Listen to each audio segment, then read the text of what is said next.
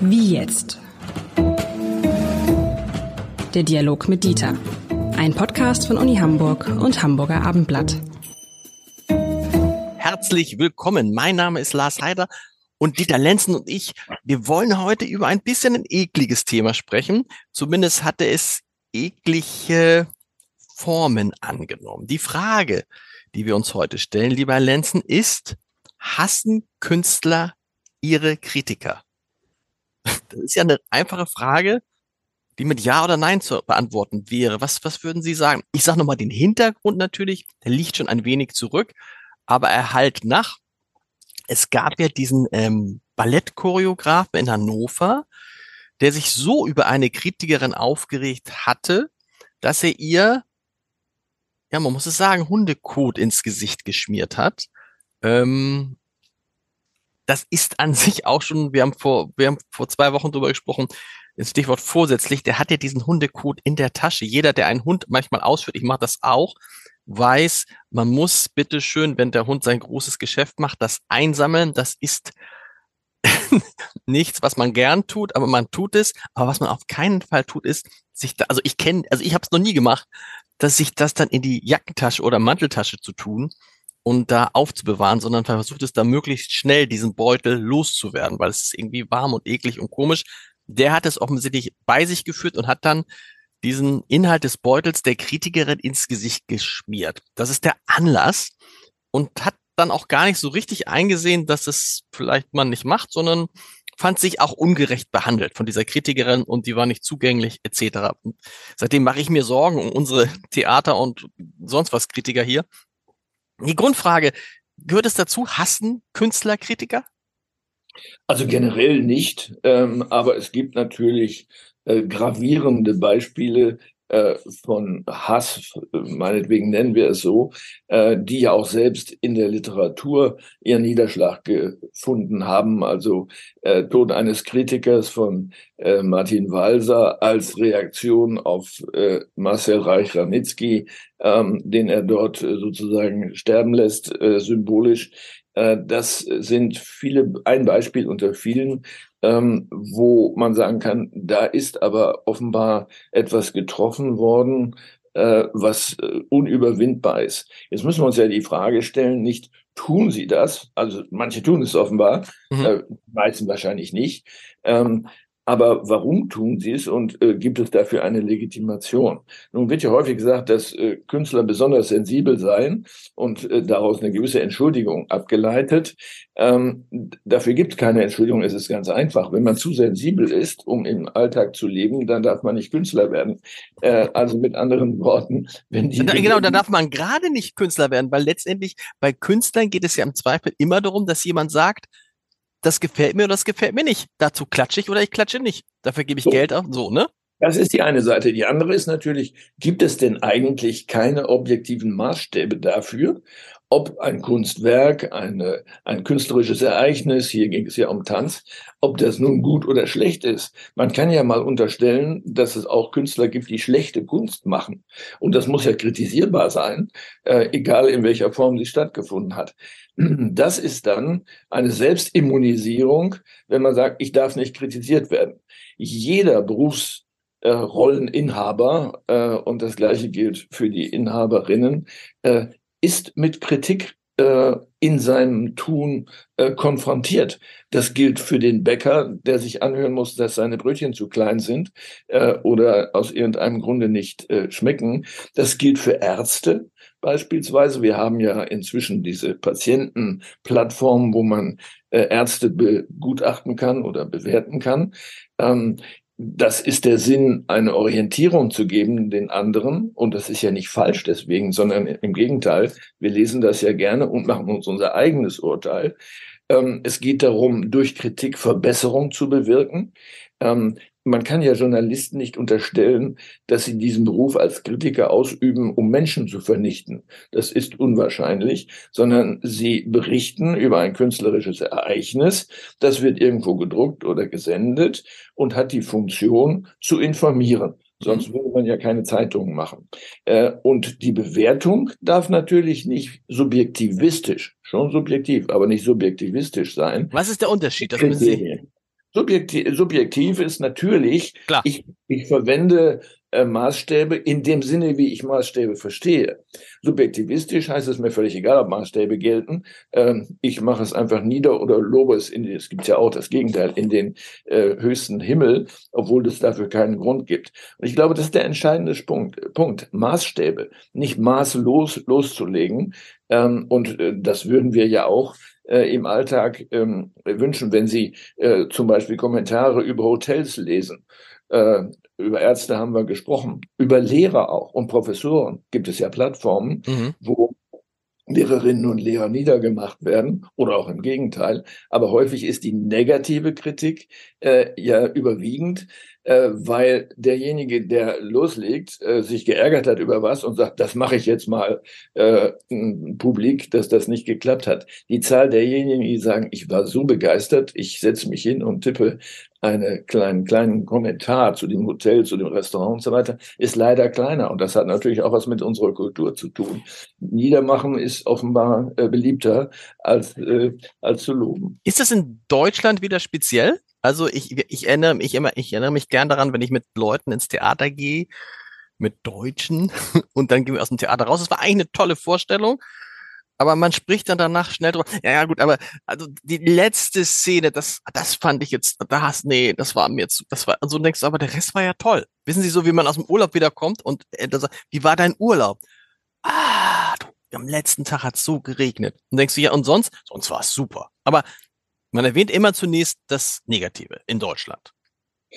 Ich würde mir nicht zutrauen, sozusagen einen interkulturellen Vergleich äh, zu machen, der trägt, ob das wirklich ein deutsches Spezifikum ist. Aber wir können festhalten, in diesem Lande ist das sehr entfaltet. Mhm. Vielleicht in anderen auch und aus anderen Motiven.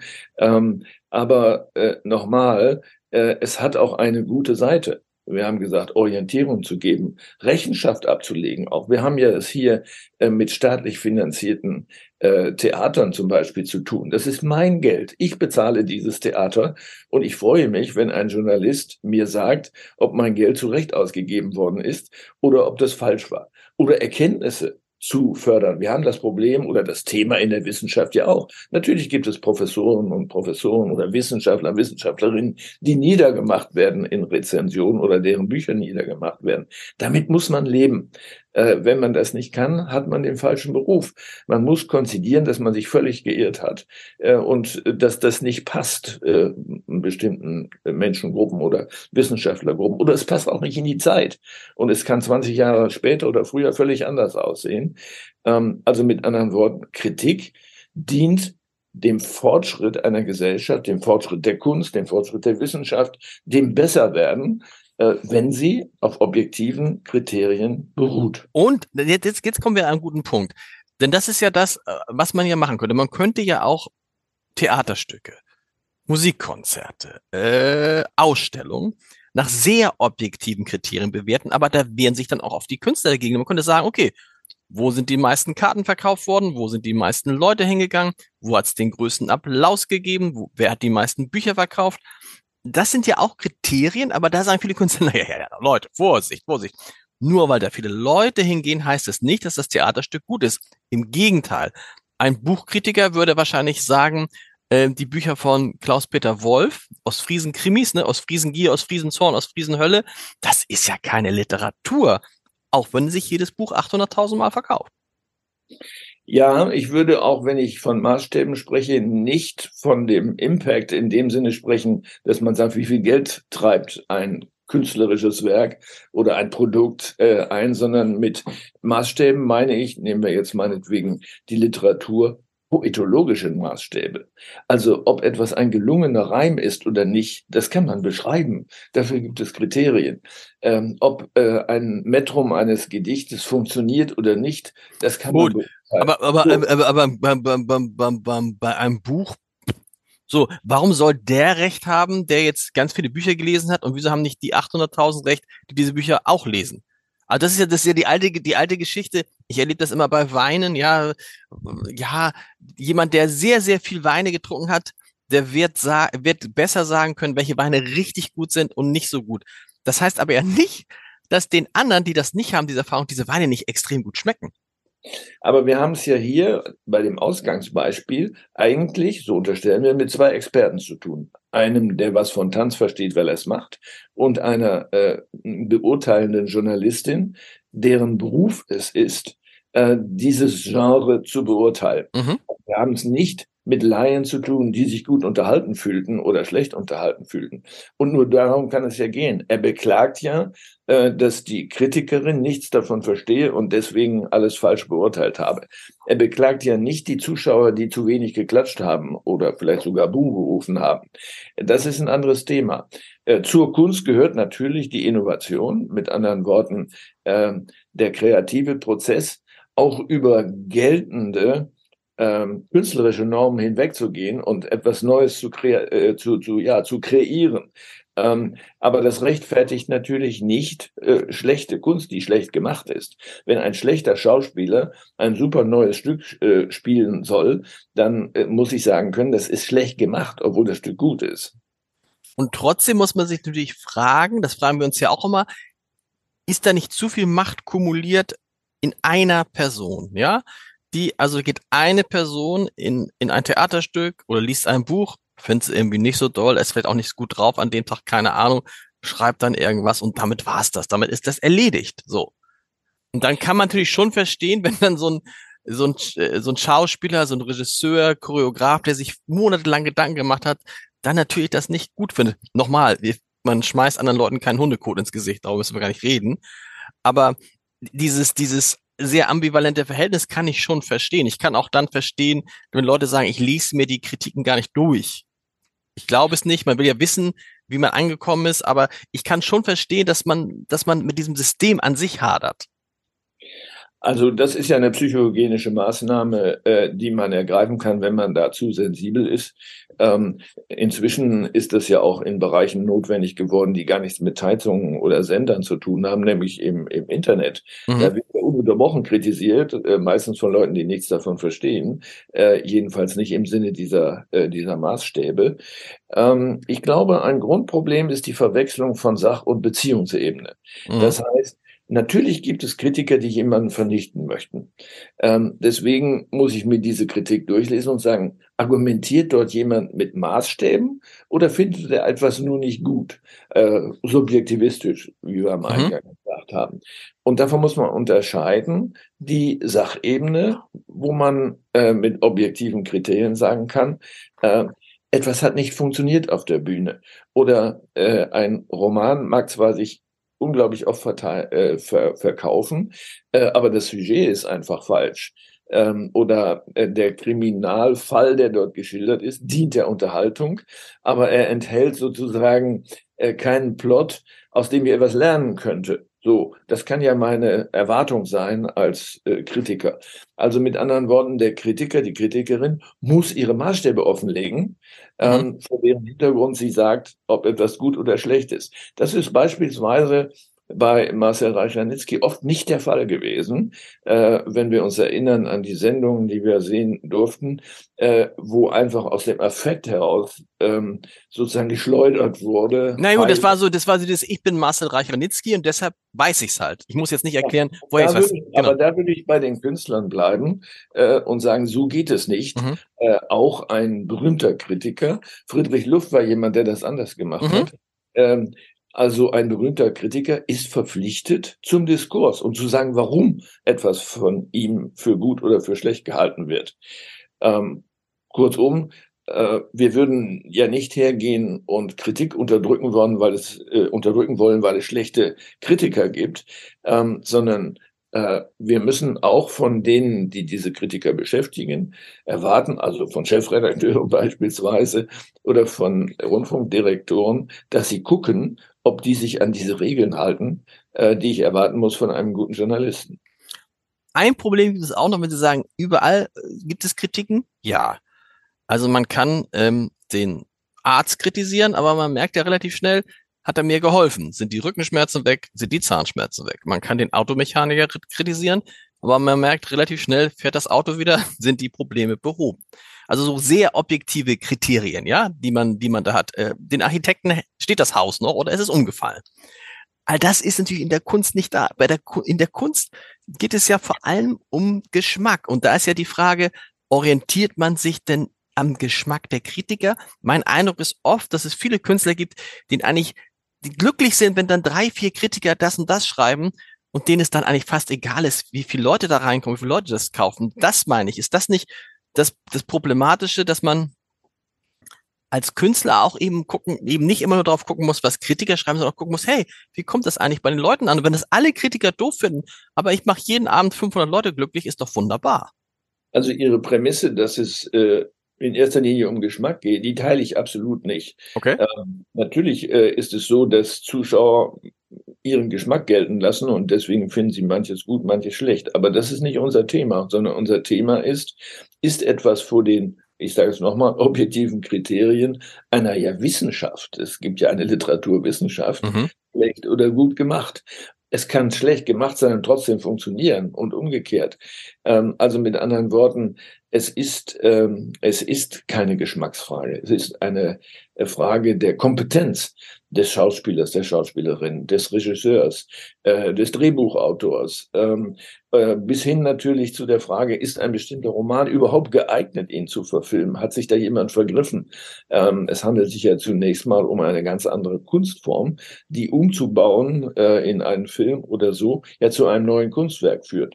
Ähm, das sind Fragen, über die man äh, rational diskutieren kann. Und da spielt die Frage, ob mir das gefallen hat heute Abend oder nicht, gar keine Rolle, sondern ich kann sagen, das gefällt mir nicht, aber es ist richtig gut gemacht. Sie sind ja auch in Ihrem langen Leben als Wissenschaftler und als Unipräsident viel besprochen worden sozusagen und wahrscheinlich auch das eine oder andere Mal kritisiert worden. Gab es mal eine Situation, wo Sie richtig ausgeflippt sind oder wo Sie einen Journalisten oder wen auch immer zur Seite genommen haben, haben gesagt, hast du sie noch alle? Also äh, nein, ähm, nicht weil es diese Kritiken nicht gegeben hätte, sondern weil ich das für eine falsche Reaktionsweise halte. Ähm, ich würde bei mir, aber das mag untypisch sein, dann eher sagen, okay, prüfen wir mal, ob die Recht haben könnten, dann müssen wir es ändern. Äh, und wenn ich aber bei meiner Position bleiben will, dann muss ich einen Weg finden, dass es auch andere Arten von Besprechungen gibt. Und das mhm. ist ja in einer ähm, äh, Gesellschaft, in der wir Gott sei Dank eine Medienvielfalt haben, äh, ganz einfach. Das bedeutet zum Beispiel, dass man eine Pressekonferenz macht äh, und 20 Journalisten und Journalistinnen da hat und da kommt nicht bei allen das Gleiche raus. Und das ist das Gute daran. Also man muss dann auch offensiv in die Öffentlichkeit gehen äh, und sozusagen mit dem Kollektiv der Journalistinnen und Journalisten sprechen und sagen, warum haben wir das so gemacht, wie sehen wir das äh, und so weiter. Also ich finde, die Gelassenheit äh, ist angemessen. Ähm, also am besten misst man das an seinem Blutdruck, äh, wenn man so etwas liest und kann dann sagen, oh, das hat mich hier touchiert, da muss ich aufpassen, dass ich nicht selber über die Stränge schlage. Dass man sich geärgert haben kann, das ist möglich, aber es trifft, es ist eine Kränkung, ne? das muss man sagen. Ja.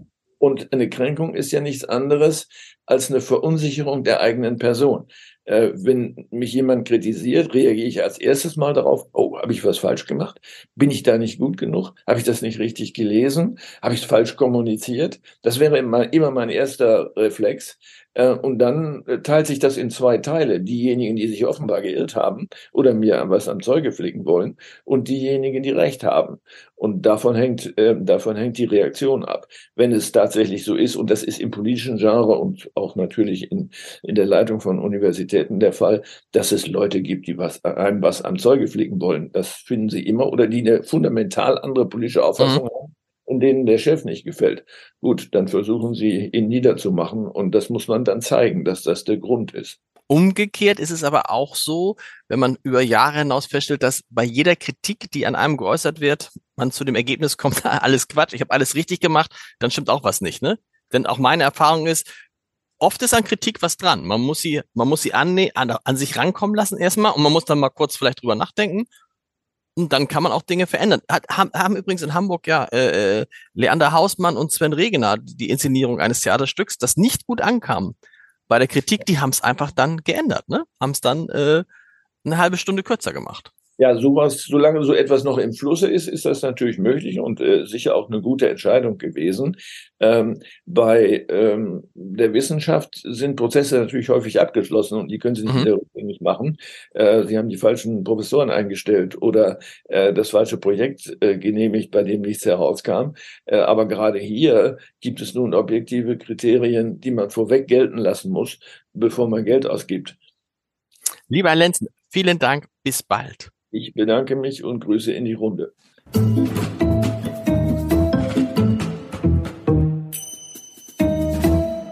Weitere Podcasts vom Hamburger Abendblatt finden Sie auf abendblatt.de slash podcast.